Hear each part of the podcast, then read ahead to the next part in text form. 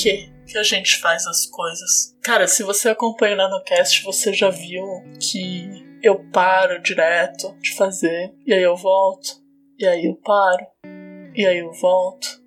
Eu me pergunto por que, que a gente faz as coisas que não nos dão dinheiro, né? Por que, que a gente faz as coisas que a gente gosta? Como? Eu não sei se eu tenho um problema e eu não tenho energia para manter os meus hobbies do mesmo jeito que outros podcasters têm ou o fato de eu fazer sozinha muda muito, porque quando você tá, tá fazendo um podcast com grupo, com um amigo, você tem uma responsabilidade e eu não tenho, eu posso parar quando eu quiser. Isso, quando eu não tenho energia, eu só paro. Eu acho que isso é cuidar de mim mesma, de certo modo. Mas por outro lado, eu não posso abandonar as coisas que eu gosto e ficar inerte. Não é como se eu trocasse o podcast por outra atividade, eu só fico sem fazer nada.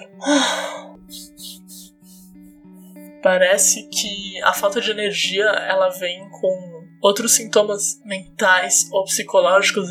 Então tem momentos que eu tô muito feliz fazendo o NanoCast, eu faço vários por dia, vários dias seguidos. E aí tem momentos que eu começo a ficar cansada, talvez por conta de fatores externos. Eu começo a ficar insatisfeita com a qualidade do áudio.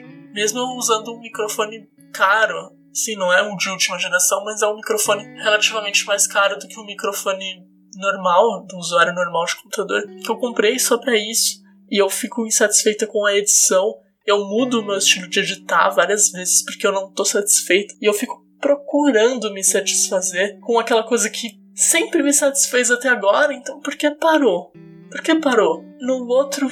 No semana Semana passada eu editei desse jeito e eu fiquei super feliz. E hoje eu tô editando do mesmo jeito e não tá legal. E aí eu mudo o jeito de editar. E aí eu acho que ficou bom. E aí no, na gravação seguinte aparece outro problema. E eu percebo que talvez os problemas não sejam problemas de qualidade, e sim, não de qualidade do, do podcast, mas sim de qualidade da minha saúde mental. Eu sei que o NanoCast não é o mais bem editado ou mais bem gravado, eu sou péssima com tecnologia em geral, e a minha língua é presa. Ai, eu odeio isso. Só que se cobrar é. Se cobrar é algo que é um problema e que nem sempre você tem controle sobre e que faz mal, mas ficar inerte também faz mal. Então eu não sei o que é melhor: parar quando você tá cansado ou se manter fazendo algo que no fundo te faz bem, porque ficar parado, ficar sem fazer nada é muito ruim também. Talvez quando a nossa vida melhorar, ou quando a nossa vida começar, a gente pare de. A gente pare de criar preocupações bobas na nossa cabeça. Mas não sei.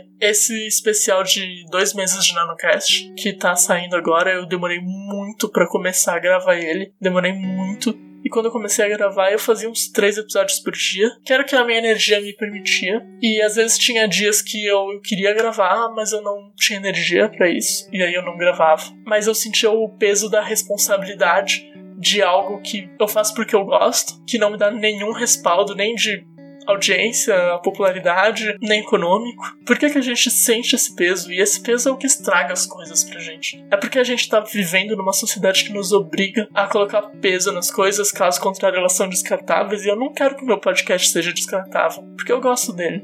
Enfim, esse episódio é um desses episódios doidinho de desabafo que tem direto, porque o podcast é meu, eu faço o que eu quiser, não tenho nem, nem partner, então é isso aí. Não sei se eu vou editar esse, esse episódio, eu vou lançar ele assim, tipo, meio, meio puro na pele, com os é, com os mais, com as. sei lá. Acho que eu vou editar assim, botar uma musiquinha tão rápido, tão fácil. Então, é isso.